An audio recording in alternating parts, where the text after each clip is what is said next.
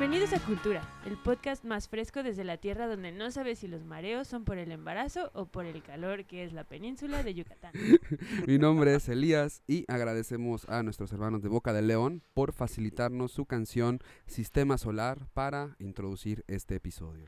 Maravilloso, mi nombre es Andrés y bueno, como ya les dijeron, les dieron una bienvenida muy cálida, muy intensa diría yo y nos acompaña hoy nada más y nada menos que nuestra queridísima amiga Tania Camacho. Ufa, un aplauso. Un aplauso para Bueno, Tania. ¡Eh! bueno, Risas pregrabadas, ¿dónde están?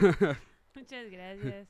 es raro, pero aún así, para los que no sepan quién es Tania Camacho, ella es ilustradora oriunda de Toluca. Luca, de la tierra del Toluca, chorizo. yay. Chorizo verde. De la Ah, tierra del del chorizo. chorizo.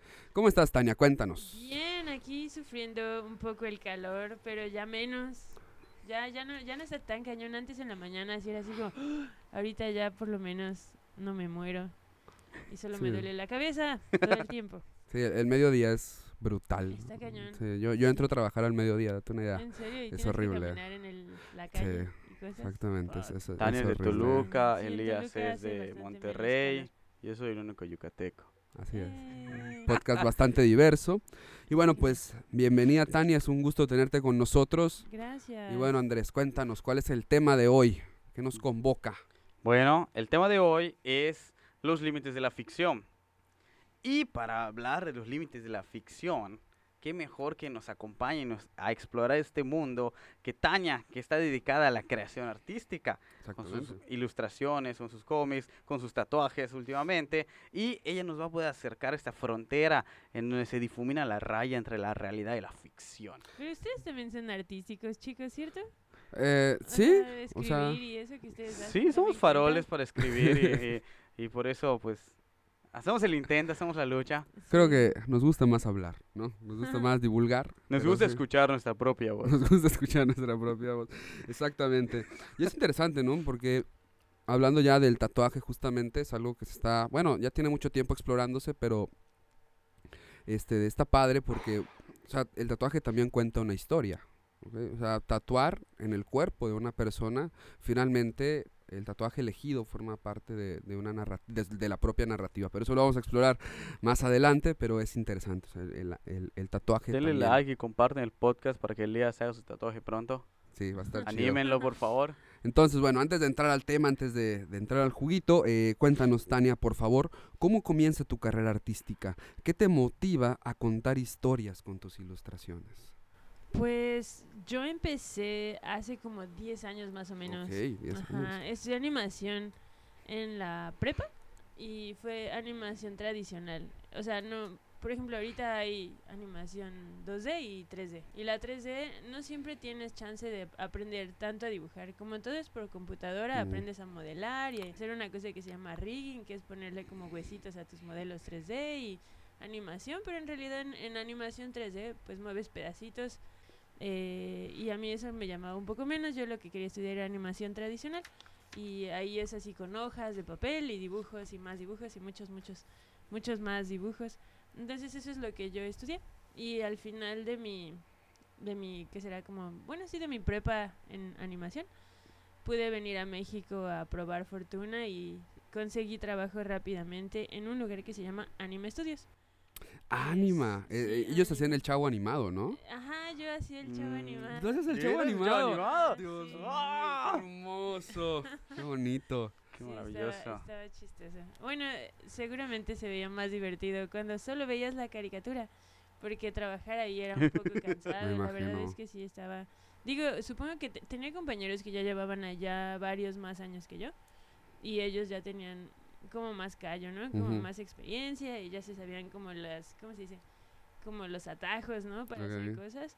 Y yo, pues no, iba empezando y la verdad, como les digo, había ah, estudiado animación en papel y ahí todo se hacía en una plataforma que se llama Flash. Ok, sí, Flash. Mm, Y yo no lo sabía usar y ahí es a donde aprendí y todo.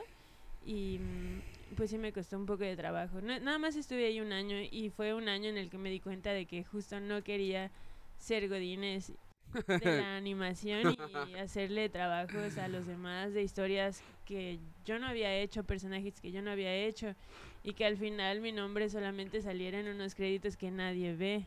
Sí, está. está- Prueba de que nadie lo ve, es que no sabíamos que Sí, ella estaba nadie- participando. nadie jamás. o sea, yo rara vez veo los créditos de nada. Y es en muchas, ve- en muchas ocasiones, pues no sé si han visto que pasan algo en la tele y cuando ya Cortan los créditos. Ajá, los hacen chiquititos.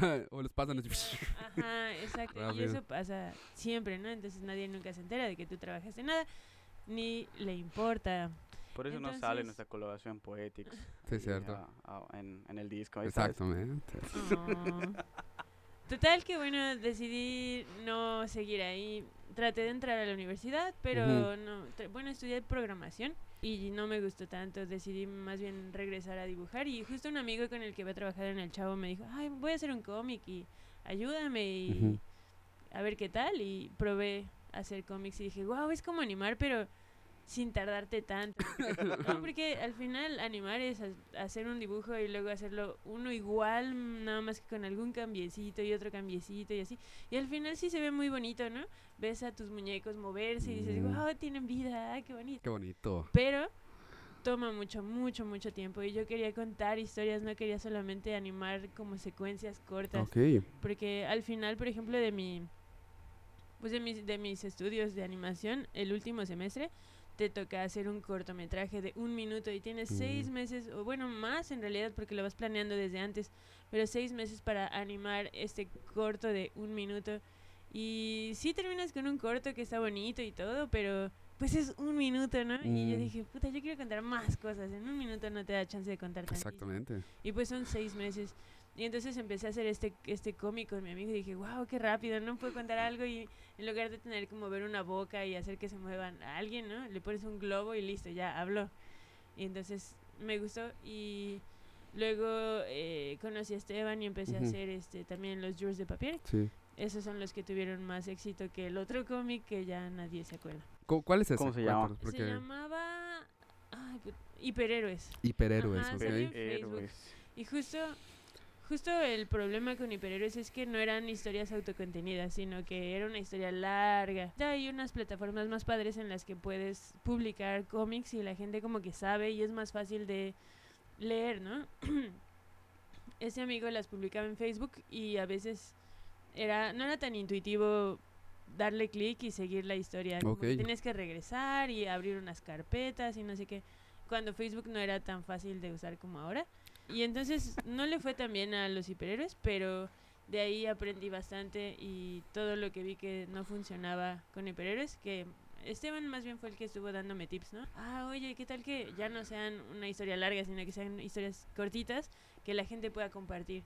Y dices, ah, pues sí Mm. tiene sentido, ¿no? Porque al final, como vas a crecer en una página de Facebook o de lo que sea, ¿no? En Sí. internet, es con la gente compartiendo tu trabajo. Exactamente. Entonces, pues sí, es eso es algo, ¿no? Que, que dijimos, ah, pues sí, hay que hacer como los memes, ¿no? Los memes los comparte todo todo mundo. Igual una historia cortita, la gente la entiende, se ríe, no dice, ay, ¿qué va a pasar después? Sino ya se acabó y listo. Entonces ahí es donde dije, ay, pues eso es lo que me gusta más, ¿no? Contar historias y pues afortunadamente he podido vivir de esto, de contar mis historias por lo mismo de que el, el cómic ha crecido lo suficiente como para que suficiente gente me pida que lo pues que lo siga haciendo y que saque por ejemplo productos no libros cositas Mm. justo traje unas para que rifen al ratito si Venga. Gracias. Gracias. Adelantó la sorpresa, pero gracias. Ah, sorpresa no es Pero- sorpresa. Tania, diga ¿desde cuándo empezaste a dibujar? Por Am, primera vez, ¿cuándo sí dijiste, esta es mi vida? Ah, pues no sé. yo- Supongo que no es así como he decidido que esta será mi vida. No tuve ese momento así de revelación. De, de epifanía, ¿no? No, De, no, no, para nada. Más bien, pues tú siendo niño inocente, te dan un lápiz y hay gente o niños que agarran sus lápices y dicen, ¡ay, qué padre!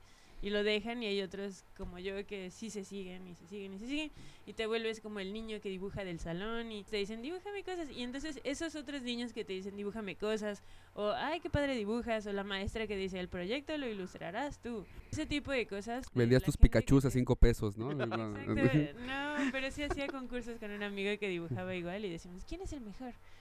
Eh, total que como que la gente que te rodea es la que te va dando a entender que eso es lo tuyo. Digo, aunque te guste el hecho de que los demás te estén apoyando y diciendo, hazlo, hazlo, hazlo, es lo que más siento que te, que te lleva, ¿no? Como la corriente.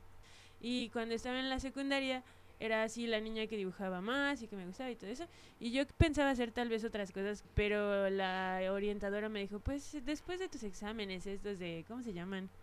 Pues como de personalidad. que Ah, te son hacen- los test de personalidad, los, de- los de orientación. Ori- Orientación vocacional, ¿no? Creo que eran esos. Ex- vocacionales. Exacto, exacto. Ajá, Y me dijo, hay una prepa que está dando animación ahorita y es una carrera nueva y a ver qué tal. Y yo dije, oh, ah, yo, yo pensé que tenía que ser como solo arte o algo así. ¿no? Ok. Y fue como súper enfocado y justo mis maestros eran eh, gente que había trabajado en la industria, ¿no? No, no solamente que sabían cómo funcionaba, sino que estaban en eso. Entonces la manera que yo tuve de aprender fue de gente que sí trabajaba en eso, que estaba súper al día y a pesar de que no conocía, ¿cómo se llama? A pesar de que no conocía el programa que utilizaban para animar, eh, todo el proceso desde el guion hasta el producto final sí lo entendía perfecto y eso me ayudó un montón. Así es como más o menos. Pero yo creo que fue como desde niña, ¿no? Sí. Poco a poco y todo el mundo que te dice, échale ganas, eso es lo tuyo. Eh. Y le Ya. sigues, ¿no? Y órale. Sí, y sí, se- sí. Voy a se ser sigue. músico. Claro, claro. Voy a hacer música. Voy a hacer un podcast. Es un podcast. Sí, Los vamos. nuevos rockstars. Cuando eras niño te decían, deberías de hacer un podcast. Algún día va a aparecer una plataforma de streaming Así en es, la que vas a poder. Ay, Subir. qué bonito. Pero pues muchas gracias. Ahora vamos a pasar a Tema 1. tema 1. Perfecto. Elías, cuéntanos cuál Hablando es el tema del uno? yo como relato. Entonces, bueno, te Tú platico. comes relato. Yo como relato. Ah, está. Yo Bonitas ambigüedades del lenguaje. No es que yo yo, como coma relato. relato. no, yo soy un relato. Eh, el crítico literario Philippe Lejeune, perdón por la mala pronunciación, Yo, dice... yo lo puedo pronunciar bien. A ver. Le Jeune. ¡Oh! Oh, perfecto, Oh. gracias, gracias, gracias. Es que estudié en Canadá. ¡Ah! sí, pero no así como por nada mamón, sino porque mis papás se mudaron allá desde Ah, que yo era niña. Sí. Órale. Bofetada de guante importante. blanco. Sí, así como aprende a pronunciar. Si- si, vas, si vas a comunicar, por favor, aprende a pronunciar lo que comunicas. Bueno, él dice, las obras autobiográficas se distinguen de las demás porque establecen un pacto de lectura que las consagra como tales. ¿En qué consiste este pacto? En la creencia de que coinciden las identidades del autor, el narrador y el protagonista de la historia contada. En suma, si el lector cree que el autor, el narrador y el personaje principal de un relato son la misma persona, entonces se trata de una obra autobiográfica. Nosotros, eh, como tus lectores, eh, como lectores de Joros de Papier, ¿está bien pronunciado? Más o menos. Pronúncialo bien, por favor. Sácanos de la duda a muchísimas personas. Sí, yo sé. Papier, sí, sí es papier. Bueno, la, la R no se pronuncia, entonces es papier. Papier, Y jour, jour de papier. De papel. jour de papier. ah, órale. Sí, pero, Culturícense. Por Así es. favor. aprendan francés. Ok. Pero mucha gente le dice de paper. Ok. No, no. Sí, en un principio Sí, sí. yo igual me tocó escucharlo y, y, y decir paper, no, paper, paper, papier, hasta que ya lo vi, papier. Ah, Pero bueno. no, no es su culpa, es más, sobre todo, 100% mi culpa por ponerle un nombre raro que... No, no- no importa, co- como estudiantes de literatura sabemos que el español se, se, se dice como se lee, así que igual es válido, no se, no se estresen. Entonces, bueno, eh, nosotros cuando te leemos, eh, sellamos este pacto debido a que eh, diferentes elementos eh, de, tu narrativa nos proveen detalles que podemos identificar sobre ti en la realidad. Eh, por ejemplo, tu nombre, ¿no? Tania, tu aspecto físico, el peinado, los tatuajes, etcétera, los nombres de las personas que te rodean. Es decir, yo creo que como tus lectores sí sellamos este pacto autobiográfico. Eh, no sé si esto es lo que hayas querido expresar a través de tu narrativa y por eso te queremos preguntar, ¿tú extraes de la realidad las historias que nos cuentas? Sí, claro, claro, claro, claro, claro que sí. En realidad, lo que pasa es que mi cómic, am, al inicio, ¿ustedes tienen un diario? Un diario No. como... Ajá, como ¿Que yo escriba un diario? Ajá. No. ¿No tienes uno?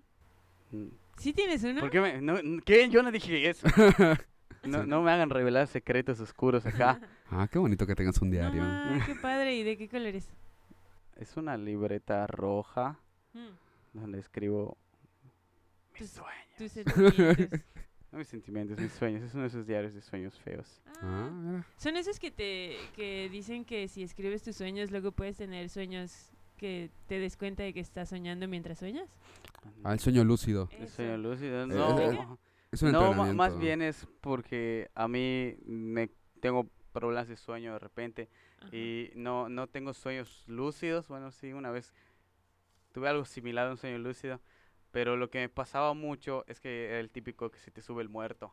Ah, no más. Entonces yo me estresaba mucho y cuando estaba casado todavía, como se me subía el muerto y no podía controlar nada de mi cuerpo más que mi respiración, me ponía a respirar más rápido para que no sé, mi esposa me despertara y yo volviera a la vida. No más. Porque además de que estoy ahí y no me puedo mover, mi conciencia sí está despierta. Entonces, según yo, abro los ojos, pero no los abro. Son simplemente los recuerdos en mi cerebro que me dicen, estás en tu cuarto, así es tu cuarto. Pero entonces mi imaginación se activa y de repente sueño como que se abre la puerta y no pasan cosas tenebrosas, ¿no? Eso es lo, eso es lo, lo que da miedo, que no hay fantasía, al contrario, es realidad. Yo estoy acostado, inmóvil, y mi imaginación me dice que se abrió la puerta y entró mi esposa y pues se está cambiando. O entró mi hijo y está jugando en la cama y yo lo estoy viendo pero no me puedo mover. ¿Sabes a mí qué me pasa? Cuando tengo como pendientes, así estoy dormida y, y, y sueño. Bueno, más imagínate, es- estoy dormida y despierto y ya me, me baño y me visto y ya está listo y ya desayuno y ya está. Y puta, me estreso de que tengo que llegar a algo. Y luego me despierto de verdad y me doy cuenta de que no he hecho nada de todo lo que Ah, ya sí, hice. eh, Ah, se siente pasa, sí, sí, sí pasa, sí Ah, pasa. qué hueva, qué horror. Bueno, Entonces yo cuando diario. duermo y sueño, pues a veces escribo mis sueños. También es el diario para otras cosas. Se llama diario porque escribo ahí, pero no escribo ahí diario. Ok. Y en tu diario pones cosas que sí sueñas y que sí quieres y que son reales, ¿cierto? Ajá. Sí. Pues igual yo. O sea, lo que yo tenía era un diario. Un diario en el que ponía cosas que me pasaban con mi pareja Ujú. y eran cosas que se me hacían chistosas, ¿no? Cosas Ok. que yo quería recordar y las escribía. Primero solo las escribía y luego las empecé a dibujar. Empecé a dibujar a los personajes, a Tania, Esteban, eh, conviviendo, ¿no? Y poco a poco les empecé a hacer como más chistositos. Y ya no solamente ponía las cosas lindas, sino ya me enfocaba más en que fuera divertido. Y luego mi libreta era chiquitita. En lugar de. Primero solamente eran dibujos como uno solo y algún textito. Luego ya la giré, porque era. Ajá, la giré para que quedara como en paisaje. Y empecé a dividir mis Mm. páginas en tres cuadritos y ahí les Ujú. empecé a hacer las tiras, como así como ustedes las conocen, pero en papel. Y un amigo las vio y dijo, ay, deberías de subirlas y no sé qué. Y justo estaba como en ese momento de, ay, la- el otro cómic no está funcionando, qué pedo, qué pasa. Y dije, ah, pues esto cumple con lo que es autocontenido y, y decidimos, este, Esteban y yo, sí subirla a Facebook y tal vez como competir con el otro cómic que no estaba teniendo tanto éxito. Y dijimos, vamos a ver si este sí puede funcionar. Y vamos a echarle ganas y vamos a subir más seguido y vamos a, a interactuar con los eh, lectores y vamos a hacer eh, dinámicas, ¿no? Para que Ujú. suban los seguidores y todo eso. Y nos dimos cuenta de que sí, que es nada que ver, ¿no? Sí, sí hay muchas cosas que hicimos bien y gracias a eso funcionó el cómic. Pero todo lo que... todo el material, pues, con el que empezamos a publicar eran tiras que ya estaban en la libreta. Bueno, el tiempo iba pasando y cuando nos pasaba algo chistoso ya no era dibujarlo en la libreta, sino nada más escribir rápido, ¿no? Como cuadro Ujú. uno, cuadro dos, cuadro tres. Y ya llegando a la casa o en el momento en el que ya tenía yo tiempo de hacer la tira, eh, tomaba mi libreta y decía, a ver, esta, ah, sí pasa ah, esta está chistosa, ah. Y entonces ya acomodaba todo directo en Photoshop. Entonces, 100% todo lo que todo lo que publicaba en, en la página de Jules era real. No, no sé por qué no se me ocurrió ponerle otros nombres u otros Ok. físicos a los personajes. A mí se me hacía bonito porque pues era, era no como que no tenía sentido no ponernos a nosotros. Yo no pensé que fuera a crecer tantísimo y que luego la gente fuera a decir, ay, ahí va caminando Tania, mira, reconozco su tatuaje. Pero pues así así pasó y está padre. De, Ah, de hecho, ah, algo que me mama mucho, hay, un, hay una tira que me gusta mucho, que es donde estás tú Ajá. y estás que con tu jefe y donde le dices que no puedes trabajar sin el storyboard Ajá. Y él te dice, bueno, carajo, Camacho, entonces no hagas nada. Total, luego todos vamos a estar muertos, muertos. Y claro. ahí es, es- o sea, me encantaba porque es, eh, o sea, como que puedo empatizar con, con, la mi jefe. situación, Ah, con ok. tu jefe. De decir así como que, in- incluso yo se lo he dicho a este cabrón a veces, a este mi compañero, ah, claro. mi querido amigo Elías. No hagas nada, total, nos vamos a morir todos. ¿no? Ya Pero, no escribas guiones, ya se acabó. pero por ejemplo, eh, ahí es donde, ahí es donde conocí tu apellido por primera vez. Claro, claro. Porque yo sabía que eran Tania y Esteban. Ajá. Hasta que salió el Camacho, dije, ah, se llama Tania, Tania Camacho, Camacho, ¿no? Camacho. Sí, sí, es ra- aparte mucha gente no sabía o no sabe mi nombre porque Esteban siempre, yo le digo Esteban, ah, Esteban tal, tal", y si ven las tiras, Esteban nunca me decía Tania, siempre me decía bonita. Sí, así, exacto. Siempre, siempre. Entonces, está chistoso, nadie sabía, era como Tania y digo Esteban y bonita. Esteban y bonita. Ahora, ¿tú crees que el éxito de, de esta, de este cómic, está bien dicho, cómic, sea justamente que no hayas decidido cambiar los nombres? O sea, No creo, no creo. Digo, a- al final, algo que estuvo... Yo creo que mucha gente no nos conoce en persona y de todas maneras les gusta Sí. el cómic. Mucha gente no sabía que sí éramos personas. Y cuando se... Y más bien como que parte de lo, lo padre fue eso, ¿no? Cuando la gente descubre que sí es alguien, que sí, sí se parece, ¿no? Bueno, yo- igual yo no me parezco tantísimo, pero Esteban se parece un chingo. Entonces cuando lo ven dicen, ah, no, Esteban es y se emocionan mucho. Entonces, aunque no creo que haya influido tantísimo, eh, por ejemplo, el que luego yo les contestara a las personas y dijera Tania Camacho y muchas gracias por tu comentario. Ah, no mames, me contestó Tania, Tania, ¿no? La que está en los dibujitos, Ajá, y ¿no? es Ajá. como autor de cómic. Entonces, es como un plus. No sé si realmente hubiera influido tanto el, el que fueran, no sé. Hay una escritora, bueno, es una académica argentina, de hecho, mucho de este podcast lo organizamos en torno a su pensamiento, que se llama Paula Sibilia. Y ella dice que eh, justamente el siglo XXI, eh, los contenidos en Internet están atravesados por la búsqueda de la autenticidad. Es decir, nosotros queremos consumir contenidos que se vean auténticos. O sea, porque veníamos, por ejemplo, de las televisoras, ¿no? Por ejemplo, Televisa y estas telenovelas irreales que se nos presentaban, etcétera. Y entonces llega internet, aparecen los youtubers, por ejemplo, y nos comienzan a mostrar un lado muy auténtico de la realidad, muy auténtico de, pues, de la vida, ¿no? Con el videoblog, con el hecho de, de- de mostrar, este, de, pues, quiénes son, ¿ok? Y, por ejemplo, yo cuando leo, eh, a- a- me da pena decirlo, Dilo. yo, George de Papier, va, perdón, George de Papier. yo, yo, George. Yu- George de Papier Ajá. este, me transmite justamente esa sensación de autenticidad, o sea, de, de que lo que estoy leyendo es real y como dice Andrés, yo me puedo sentir empático con eso. Eh, y, y vuelvo a la pregunta, ¿tú cuándo sientes que es cuando despega este cómic? Cuando dices, wow, está pegando, o sea, ¿qué, qué es lo que rodea a este éxito de... Pues algo, por ejemplo, antes yo me acuerdo que cuando empecé, por ejemplo, a publicarlo, le decía a todos mis amigos, mándaselo a tus amigos. Eh, hacía como concursitos, ¿no? De, ah, cuando lleguemos a 100, 100 likes, rifo un dibujo. Tomando nota. Sí, estoy tomando nota, sí, bro. sí, está. hay un buen de esas cosas de, que ayudan un, un esas colaboraciones. Pero al principio eso es lo que yo hacía y veía cómo crecía. Sí, y, sí, sí. y había una parte de Facebook en la que te decía los nombres de los seguidores que iban llegando, ¿no? Tu Ujú. último seguidor se llama tal. Y era como, ah, mira, ya no sigue tu mamá, ah, ya no sigue tu, el amigo de la no Ujú. sé qué, ¿no? Y en algún momento vimos la foto de una doña y dije, ay, ¿ella quién es, no? Porque Ujú. no habían tantos, habían realmente, no sé, poquitos, cientos nada más. Y me metí a su perfil y decía Colombia. Y yo, ay, ¿qué? Órale. ¿dónde es esa señora? ¿Cómo que conoce?" Y entonces me puse a buscar amigos en común y no teníamos ninguno. Y dije, ay, qué raro, ¿cómo habrá llegado esta señora? Y ahí es cuando Sí me di nos cuenta pasa de con que- algunas. Sí. ¿Así? Entonces eso es lo que yo sentí, dije, wow, o sea, alguien que yo conozco eh, compartió mi trabajo y ella lo vio. Entonces Ujú. ya no es como una, una persona que me conoce a mí, sino alguien que conoce a alguien que tal vez conoce a alguien más y llegó ella, ¿no? Y dije, wow, ya estamos en Colombia, ya es Ajá. alguien que no conocemos en persona ni nada. Sin eh, embargo, yo puedo pensar que esa Ajá. persona sí cree que te conoce. Es decir, Ah, a través claro, de, claro, de- de sí, Latina, ¿no? seguro. Y es súper chistoso porque luego si vamos a las convenciones y la gente, ay, hola Tania, ¿qué tal?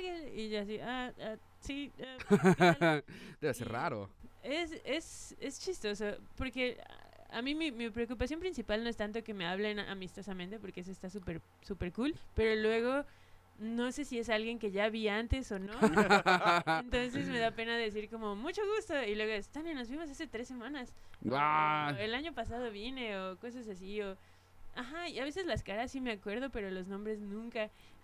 Bueno, Sí, es comprensible sí. en un mar de gente y que cada rato te estén saludando. Es, es normal que, que se te vayan, ¿no? Incluso, incluso a nosotros se nos pasa en el día a día. Eh, Sí, tú, ¿no? tú- tú como maestro Ah, que te sí, enfrentas igual a tantos alumnos, luego no te acuerdas de uno que otro. O, o típico eso, que ¿eh? vienen dos años después. ¿Qué pasó, maestro? Y tú... Y tú fumas "Eh, y tienes que eh, hacer Sí, sí, ¿cómo, cómo estás? el flashback así. ¿Cómo estás? Número Eh, 55 de la lista, ¿no? Sí, así ¿En como serio? ¿Cómo cuántos alumnos Ah. tienen? Pues, ah, pues si lo ves así, ya he tenido más de ¿qué? 400, 500, eh, serio? sí. Pero Y te tienes que acordar de grupo- todos. ¿Cómo? O sea, pues llevo como cuatro años dando clase.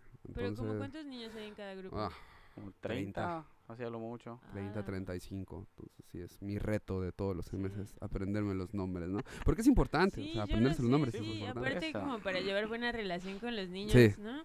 Yo, a mí me cuesta mucho trabajo igual. Trato de y siempre digo, ok, se llama Fernando. Fernando como Fernando algo, ¿no? De la tele. entonces trato de hacer esas relaciones. Pero muchas veces, ahorita por ejemplo en este, este fin de semana estuve dando un taller de dibujo y hay un chico que no me acordaba de su nombre nomás, ¿no? Y entonces traía una playera de Pepsi y ese niño ahora ya se llama Pepsi. Ok, va, ¿no? Y sus compañeros ya le decían Pepsi y ahora es Pepsi por siempre.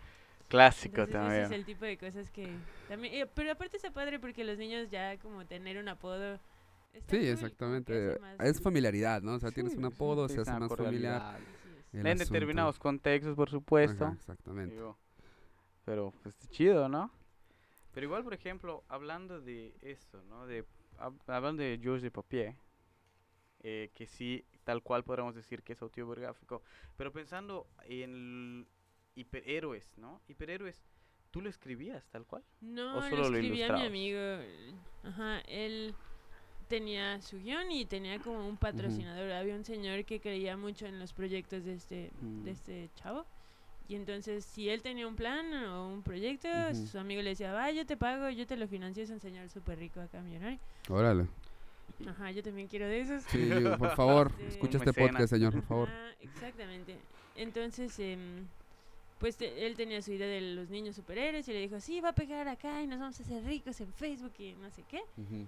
Y necesitaba dos dibujantes, entonces me contrató a mí y a otro amigo.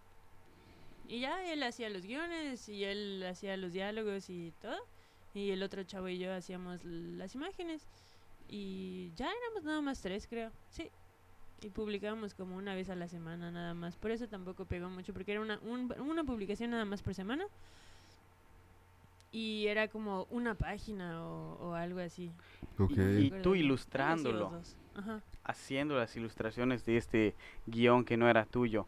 ¿podías ver, por ejemplo, una, un tipo de autobiografía del autor tal cual? ¿Podrías ver situaciones similares a la realidad, adornadas con una ficción, por supuesto? pero que tú podrías decir, esto es algo real, algo que le pudo haber pasado. Sí, yo, ese amigo, sí lo conozco más o menos bien, entonces, y él me explicó como, ah, yo se supone que soy este y a mí me gustaría tener estos poderes. Es un amigo súper nerd, súper nerd que juega juegos de rol y de mesa y Es muy interesante eso. Pero más, ajá, como ciencia ficción y fantasía. Entonces todo lo de los superhéroes le gustaba muchísimo. Y creo que él era él con sus amigos o con los poderes que querían tener, o no me acuerdo cómo estaba. Y querían salvar el mundo y él es como todo bueno y quiere hacer las cosas bien. Eh, entonces sí, claramente entendía cómo funcionaba la historia para él, pero no recuerdo si estaba tan buena tan original, entonces me daba un poco igual.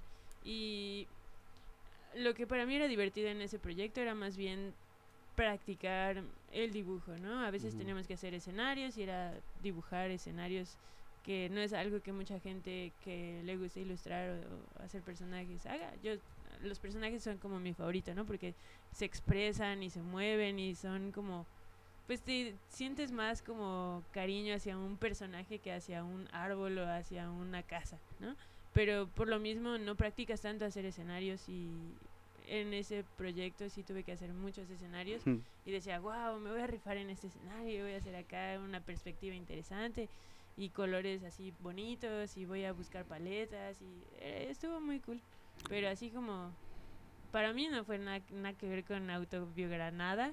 Y para mi amigo sí fue 100% eso. Y, me Okay. como- Y, y eso es Sí. interesante porque por un lado tenemos que el, el cómic que tú escribiste tal cual con, con Tania y Esteban era pues tu realidad. Sin embargo, en Hiperhéroes vemos que este autor también nos plantea su realidad, o su deseo de la realidad, su perspectiva de lo que quisiera que es la realidad y es ahí donde la frontera se empieza a perder. Exactamente. Donde- la realidad donde la per- ficción. Exactamente. Y eso es muy interesante en Entonces, el pues, ser yo como pasemos- relato. pasemos a ese tema, ¿no? Eh, la realidad, ¿ok? La, la realidad es racional y tiende a ser monótona y gris, ¿ok?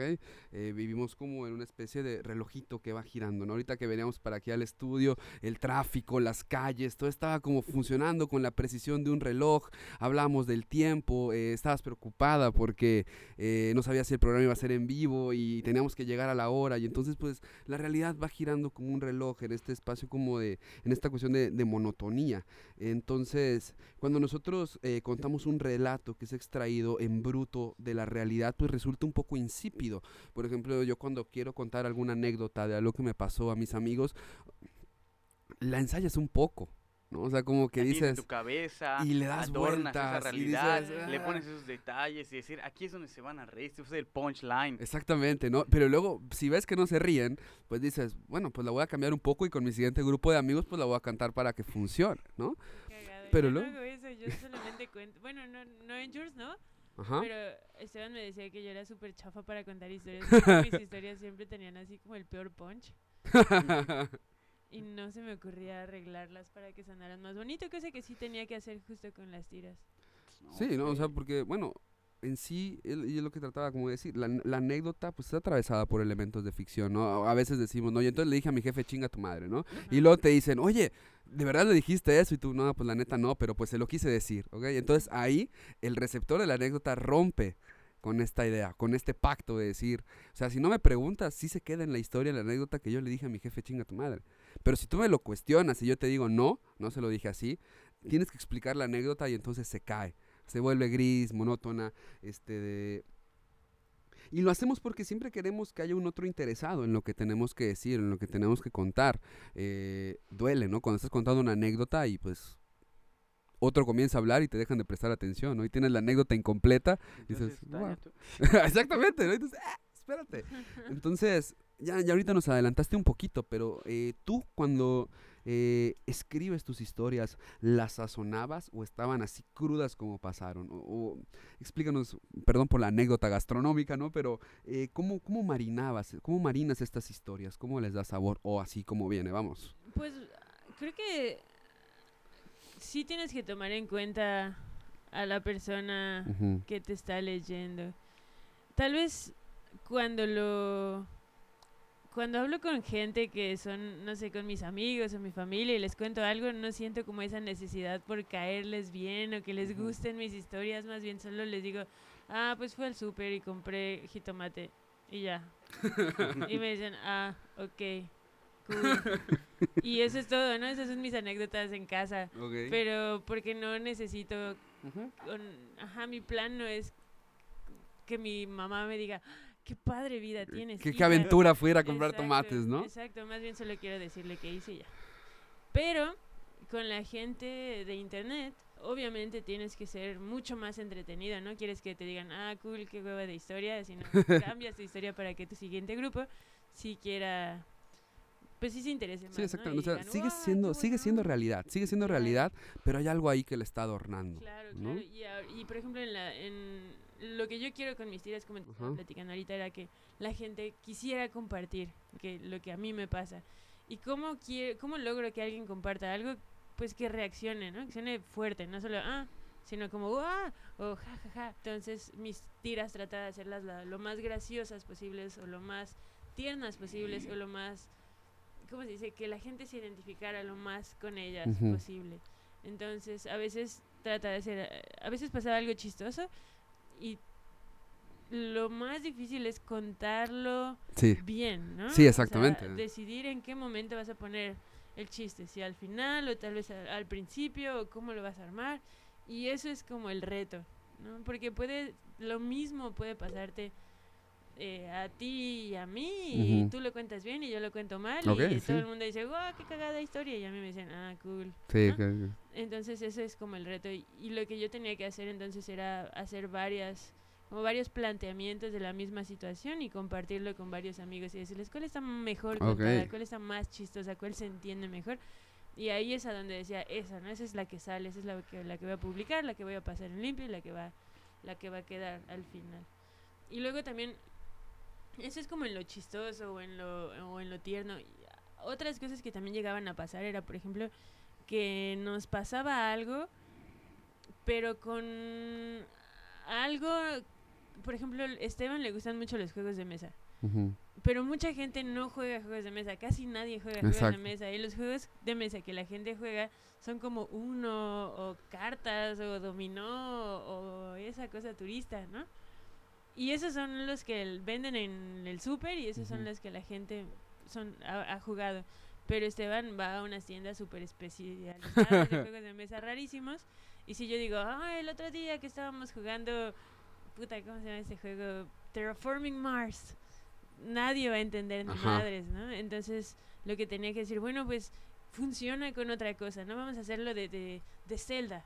En lugar de hacerlo de un juego de mesa, lo hago de un juego de video que todo el mundo juega y el chiste es el mismo, solamente que muchísimo más gente va a identificarse o va a entender el chiste. Entonces, eso es algo que sí tenía que hacer muy seguido, ¿no? Como eh, mover, ¿no? Ujú. Llevar mi tema hacia algo que la gente conociera más para que se pudieran identificar o pudieran entender o pudieran, pues sí, reírse. ¿no? Sí, exactamente. Y es cuando esta frontera entre realidad y ficción se vuelve difusa, ¿no? Dó- ¿Dónde empieza la realidad de Jour de Papier y dónde termina? ¿no? Sí. ¿Dónde está la exageración? ¿Dónde está el cambio para que nosotros como lectores nos identifiquemos más? Claro. Porque, o sea, hay mucha gente, creo yo, y, y- y corrígeme si me equivoco, si no es la idea que quisiste expresar, que dice, yo escribo para mí, pero el- el, eh, lo fundamental es que realmente estás escribiendo para otro. Y, y, o sea, y como decías, o sea, si yo escribo eh, un chiste, una, una, una, un cómic sobre un juego que nadie conoce, nadie se va a poder identificar con el mensaje que estoy queriendo transmitir. Claro. Entonces, pensamos en el lector cuando queremos escribir. En ese, ajá, en ese caso sí. Si tú, por ejemplo, al, al principio mi lector era Ajá. yo, ¿no? Ok, Yo leía mi sí. diario y yo decía, ay, estos recuerdos, qué bonitos. Pero ya cuando te empiezas a tener lectores y más lectores y más lectores, obviamente que no puedes decir, ah, Terraforming Mars, chiste, ¿no? Y más bien sí te tienes que súper adaptar porque pues al final es, es tiempo, es esfuerzo, es este... e- Es esto, todo esto que tú le estás dedicando a esta única tira, ¿no? El, el dibujarla, el publicarla, el contestar los mensajes, el- el, ver cómo le va, ¿no? Todo eso, pues si quieres tener el mejor contenido posible, ¿no? Que, que tenga lo más chances que se pueda de crecer y de que la gente lo comparta. Entonces te tienes que adaptar y, y escoger temas de actualidad, temas súper populares para que llegue a la mayor cantidad de gente posible. Ahí- ahorita Ujú. que mencionó lo de Zelda, me acordé de la, de la tira en donde llega Esteban y te dice, bonita, acabo de salvar Irulé. Y no sé qué, tantas pendejadas. Y tú le dices, y el, y el héroe de Irulé ya lavó los platos. Y en la última tira está él lavando los platos, pero con el traje de Link. O sea, y es maravilloso, ¿no? Porque precisamente es como él llega a decirte, o sea, esta fantasía ya la cumplí, ¿no? Ya terminé, pero en la realidad tengo que cumplir con otras cosas y lo hago desde mi perspectiva fantástica, ¿no? Soy el héroe de Irulé en este Sí. contexto real, o sea, inserto la realidad, la ficción envuelve a esta realidad para hacerla más llevadera, más bonita, más agradable. Qué mejor que lavar los platos con la espada. Eso, eso es maravilloso. Sí, eh, estuvo muy chido. Esa tira puta fue súper popular. Sí, Y muchísimo. a partir de ella le regalaron cuánta cantidad de chingaderas de. ¡Hala! Así, en serio. Cuando fuimos, esa ti- tira salió, no recuerdo si en como en julio, agosto o así. Y en octubre de ese año fuimos a Bogotá. Y había una convención así enorme, enorme, enorme, enorme, mucho más grande que todas las de aquí en México, más que la mole, así todo. Y clubs de fans de Zelda llegaban con decían, Esteban, te hicimos un gorro de. Zelda, ¡Hala! te hicimos una mochila de Zelda, Esteban, te hicimos... Puta, llegamos así acá a México con una maleta llena de madres de Zelda. súper chistoso. Estuvo súper cool. Entonces, bueno, para ir concluyendo este tema, eh, podemos decir, ¿no? Eh, finalmente, eh, escritos o no, publicados o no, cada uno de nosotros es un relato. O sea, nuestro yo se cuenta a través de, de los relatos que podemos decir, ya sea a través de la tira de, de Yo de Papier, en el que tú te cuentas, Tania, o sea, cómo, cómo, cómo la gente puede llegar a conocerte de alguna u otra manera, pues a través de los relatos que nos has contado, a través de la anécdota, ¿no? De eh, cuando, no sé, que yo cuente, ¿no? De una vez que tuve un podcast, ¿no? Y pude platicar con Tania Camacho, ¿no? Y entonces esa, esa anécdota, ese, ese relato, ¿no? Va a ser algo que va a impactar en lo que soy. Y entonces, bueno, sí, es, es posible, es, es siempre muy común que en estos relatos eh, vertamos nuestras visiones y pues cómo nos relacionamos con el mundo, cómo, cómo lo percibimos, cómo nos relacionamos con él, cómo, cómo vemos el amor, cómo vemos la tristeza, cómo vemos el dolor. Oh. ¿ok? Y esto nos da pie a nuestro tema 2. ¿Cómo vamos con el tiempo, compañero? Bastante bien. Muy bien. Entonces, el tema 2 viene a ser el arte y dolor. Entonces, vamos a hablar de que desde la psicología, el Instituto Científico y Tecnológico de la Universidad de Navarra define el trauma como la emoción vivida con tal intensidad que impide al sujeto reaccionar adecuadamente, marca su personalidad y la sensibiliza ante hechos de la misma naturaleza. El trauma hace referencia tanto al choque emocional intenso ocurrido en un cierto momento, como a la impresión o huella que ese choque deja en el inconsciente. Y Amaya Zurbano agrega, es un suceso violento que proviene del exterior y que deja una herida a nivel físico o psicológico. Y para cerrar, por supuesto, ¿quién más que Freud? Si vamos a hablar de psicología. Freud, ajá. ¿Cómo? Freud. Freud. ¿Cómo Ajá. se dice? Freud. Freud. ¿Al- ¿Algún, algún Creo consejo? Freud. Freud. Freud, tenemos psicólogos aquí que nos puedan guiar. O Tal Freud. vez la R se pronuncia como R fuerte. ¿Es ¿Cómo Freud? es? ¿Freud? ¿De dónde es Freud? producción. Freud, es Freud es al- alemán, ¿no? Sigmund Freud. Según Freud. Creo que es alemán. la R tiene que pronunciarse como, como Freud. Freud. ¿no? Ajá. Freud. Algún lingüista que nos tire ahí en el Facebook cómo se pronuncia. Pero yo digo Freud porque hablo español. Ok, claro. Freud señala que el psicoanálisis reconoce el trauma y que éste deja su huella en el inconsciente, dejando consecuencias en la estructura psíquica del individuo y algo de esto aparecerá en su producción artística. Es decir, el trauma que te pueda dejar cualquier evento del exterior lo puedes reflejar de una u otra forma en el arte, ya sea que tú reflejes ese dolor en tu arte, que tú lo muestres Crudo, ¿no? tangiblemente, Como- como- crudo o Sublimado. Sublimado. Como se Cerati con su disfunción eréctil. ¿Sí ¿Sabían esa? ¿Qué? Cuéntanos, cuéntanos, cuéntanos. Gustavo Cerati tenía disfunción eréctil, entonces se dice que las canciones de Soda Stereo tienen un alto contenido sexual, pero está sublimado. Ok. Es Y su es- manera de hacer y es- catarsis ante- este trauma. What? Él expresa el dolor ahí, pero Todo lo que No. no se puede hacer o decir en la vida real, ¿no? Todo lo que él no podía hacer se sublimaba en toda la lo discografía de Soda ahí, Stereo, pero ¿no? nosotros no lo veíamos como algo malo, al Exactamente. Por contrario, ejemplo, Canción Animal, que va a hablar de bondage, ¿no? lo veíamos como esa realidad que él quisiera, ¿no? Esa, es el límite en donde la realidad y la ficción quieren unirse Ajá. para que él pueda hacer la catarsis. Él usaba ese dolor para crear, ¿sí? Entonces, Tania, ¿tú dirías que el dolor y el arte van de la mano, van juntos? Pues supongo que sí. O sea, ajá. Para quien lo necesite usar así. Yo no, no me pasó tan seguido. Lo que pasa es que es que es- está, está complicado. Sí. Por ejemplo, si yo teniendo a mis seguidores y un proyecto así lleno de bonito, ¿no? Lleno Ujú. de, de buena onda y, y felicidad y chistes y cariño y así, era raro o sea, yo no quería publicar nada enojado o triste y me cuesta trabajo. Eso que tal vez, o sea, si nos ponemos a analizarlo, podrán, podremos encontrar algunas, no sé, como como sutilezas en las que dices, puta Tania, tal vez ya no está no estaba de buenas en pero pero como yo pensaba más en, en, ya no como, ay, me quiero sentir artística y, y, dejar mis sentimientos en esta hoja de papel, sino más bien era como, esta es mi chamba, mis seguidores quieren un chiste. Entonces ya no ya no lo sentía tan así, ¿no? A partir de algún momento ya me puse como un poco más, más exigente conmigo y ya decía, no, es que no está tan chistoso, es que no se entiende tanto. Al principio sí era de, ah, y hasta me valía ponerlo con faltas de ortografía. Y luego poco a poco dije, no, no, esto tiene que ser más profesional. No, no, no, tengo que cumplir ¿no? ciertos estándares de, de, de bonito, de chistoso. Y la verdad es que a pesar de que llegara yo a tener ciertas preocupaciones de, no sé, política, ecología, el mundo está valiendo madres. Eh, si tú ves mi Facebook hay muchas más cosas de, de eso, ¿no? De el cambio, cambio climático y cosas así. Y ahí sí me gustaría decir, oye, voy a hacer estas preocupaciones que yo tengo, este, este que podría ser dolor, preocupación, tal vez yo podría hacer tiras acerca de eso, ¿no? Y decir, puta, no mames, cuiden el pinche medio ambiente. Eh, pero, pero con Jules ya no tenía yo esa libertad tanto. Trataba de generar el menor conflicto posible porque me, me estresa un poco, ¿no? Tener que lidiar con gente que se pelea en las redes. Es más, no sé si vieron hace como dos meses, más o menos, eh, publiqué una tira en la que platico que Esteban y yo terminamos.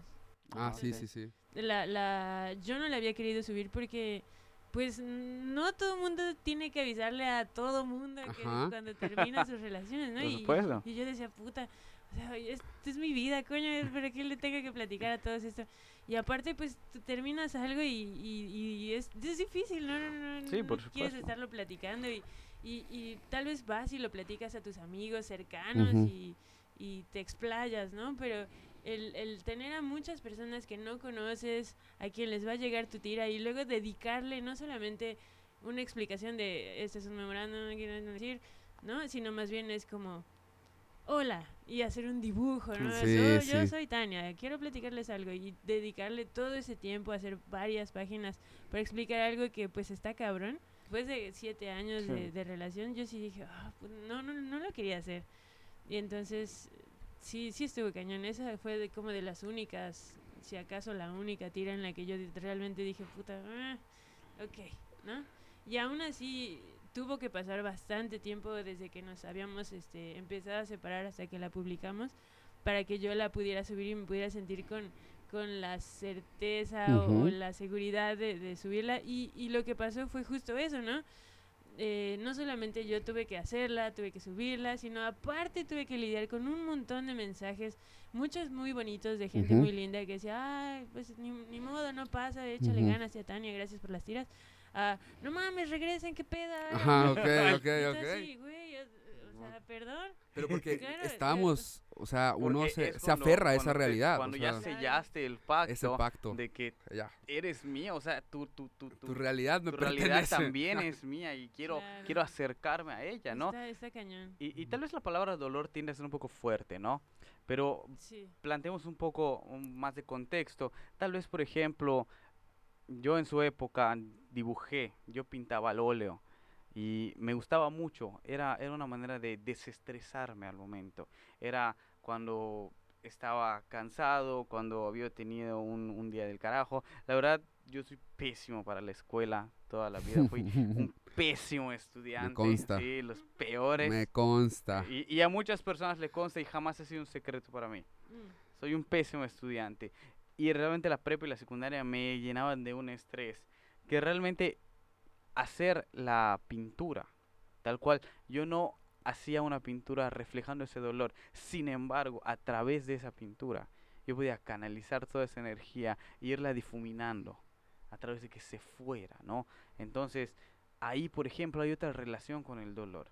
No necesariamente la pintura refleja el dolor, pero yo de una u otra forma la, el arte me ayudó a desprenderme por un momento Claro. de este dolor. Pero ¿no? ahora tú lo que hacías era ir a la escuela y tu, y tu actividad extracurricular plus era Pintar. pintar. Sí. Ahora, en mi caso, mi trabajo, mi vida es exactamente. dibujar. Sí, sí. Entonces está cabrón porque igual a veces pasa, ¿no? Que te estás haciendo tus, tus freelances y tus tatuajes o lo que sea que tengas que, que te pagan por eso y que tienes que hacer. Y sí lo haces y lo haces con la mejor actitud posible y siempre tratando de mejorar y, y siendo profesional y, y chingón, ¿no?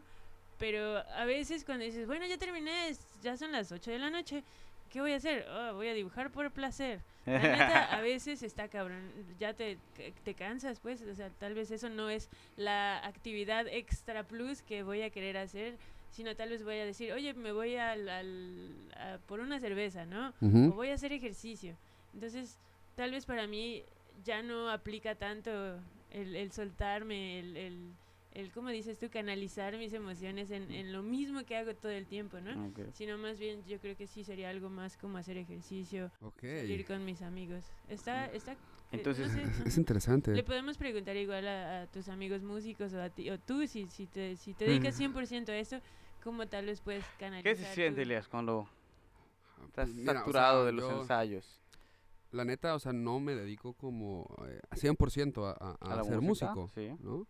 Eh, justamente yo lo veo como esta actividad que viene de secundaria, como esta es- eh, actividad secundaria en la que yo, digamos, me voy a componer una canción y voy a pues tratar de verterme en el papel, ¿no? Pero no es mi trabajo, o sea, no es, no es lo que hago, Ya. ¿ok? Este, de- cuando he trabajado así, de músico, por ejemplo, cuando hago algún tributo a alguna banda o algo así, que te mama la banda, pero la terminas odiando porque es chale, o sea, es estar toque y toque las canciones, ¿no? Y todo, ¿ok? Eh, pero bueno, o sea, eh, aquí estamos explorando un tema muy interesante que es ahora eh, el trabajo del artista. Que por ejemplo para mí sí es una total distracción, o sea, sí es algo como, me gustaría formalizarlo algún día, pero por ahora es como este espacio donde tengo para venir con mis amigos, tomar una cerveza, tocar, eh, no sé, componer, publicar un disco, etcétera, pero pues todavía no es mi trabajo. Claro. Este de, y eso, este de, cuando dices, chale, o sea, cuando era niña dibujaba con este placer, ¿no? Sí, Y ahora que lo No, haces no, por no, trabajo, o sea, no, no, no estoy diciendo que sea malo. sin placer, La verdad es que me la Sí, paso exactamente, bien, pero es un trabajo ahora. Pero no, Ajá. pero no siento como que si una chica me dice, necesito un dibujo para mi boda de mí y mi novio. En el momento que lo estoy haciendo digo, ay, a huevo, me encanta mi trabajo. Ajá, exactamente. padre, Qué bonito es hacer personajes y, y colorear y puta, todo eso me la paso súper chido y me encanta, ¿no? Entonces, es- es- ahí no hay Exactamente, o sea, duda. está el placer, sí. Pero, y es 100% placer, nunca es hueva, nunca es nada de eso. Nunca me voy a quejar de mi chamba, jamás. Bueno, menos de los tatuajes, que luego sí es que te duele la espalda o así. Pero, pero no, o sea, para nada. Pero ya es otro, o sea, me refiero a que lo comienzas a ver desde otra perspectiva. Claro, está muy cabrón decir, voy a sentir, eh, no sé, voy a dejar mis sentimientos en este retrato de esta señora y su esposa y que vengan a mi boda, está la iglesia, o sea, nada que ver, no, no, no. Sí, es sí, muy sí, difícil que pase eso. Sí, porque ya se ve desde otra perspectiva, a eso me refería. Por ejemplo, Bien. cuando estás tatuando, igual estás, estás con la persona y, y lo disfrutas, estás sintiendo. Muchas veces es, eso me ayuda a mí, el, el sentir cómo estás mejorando, que estás esforzándote, que va a quedar padre al final, ¿no? El ver cómo vas mejorando día con día. Pero en el momento, y la segunda es, platicas con la persona con la que estás, ¿no? Igual te la pasas bien, "Eh, ¿qué tal? ¿Cómo- eh, ¿Qué te gusta? ¿Qué hiciste ayer? ¿Ya viste tal película? Pero en- sí es súper raro que en algún momento digas, ah, por fin. Ah, estaba tan enojada y ahora no, no sé. Son diferentes maneras de abordarlo, Sí, sí, ¿no? sí. Igual estamos hablando de diferentes épocas, diferentes propósitos. O quizá también de una visión muy romantizada del arte. Igual podría ser, ¿no? Estamos hablando de que la tendencia o el estereotipo del artista o del músico, por ejemplo, es el borracho, ¿no? O el poeta Del que es, podcaster, ¿no? Igual, ¿no? El, el- el- el- el malo, ¿no? El que tiene una vida difícil, el que tiene una vida dura, ¿no? Habría que replantearnos precisamente, romper estos mitos y rehacerlos de cómo es la vida de un artista en- hoy en día. Que se dedica a que ello, ¿no? Que no lo tiene como pasatiempo, sino que Exactamente. es ¿Sabes? modus vivendi. Por ejemplo, algo que yo, algo que yo veo, ¿sí me da tiempo de explicar? Sí, Ah, ok. Eh, algo que yo siento, por ejemplo, es la diferencia entre como yo estudié animación en la prepa Ok. y como un amigo estudió animación en la universidad. Ok. Habían dos carreras de animación, esa en la prepa y en la universidad. Ese güey tomó la de la prepa primero y cuando terminamos los dos, yo estudié, bueno, me fui a trabajar y, la, y él se metió a la universidad igual en animación para como perfeccionar o no sé qué. Y en esa universidad, bueno, cuando yo, yo estaba en animación era como, bueno, paso uno de la animación, hacer el guion. Paso dos, hacer un storyboard. Y todo el mundo hacía un storyboard y en esos papeles y así como se hace en, en la industria, ¿no? Como. Ser un técnico, por eso Ok, se llama sí, prepa sí. técnica. Y en esta segunda parte, cuando lo que solamente estudió mi amigo era mucho más de autor, ¿no? De Mm. quieres contar tus historias, utiliza las técnicas que tú quieras, los quieres hacer mal, hazlo mal, te quieres ir a Australia a hacer tu corto porque quieres utilizar pasto de allá, o sea, lo que tú quieras.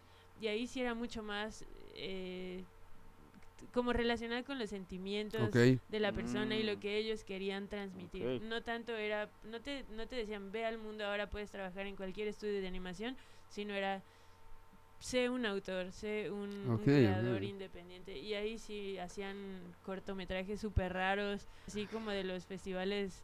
De, Sí, que, como de marionetas y sombras y recortes y cosas así ma- más extrañas.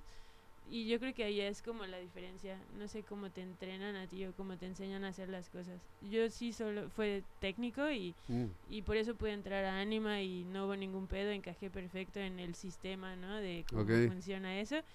Y siento que me costó trabajo y aún no lo veo así, ¿no? No me siento como súper artista en este momento. Me siento como alguien que le gusta dibujar y que no está tan güey como para contar historias no tan chafas.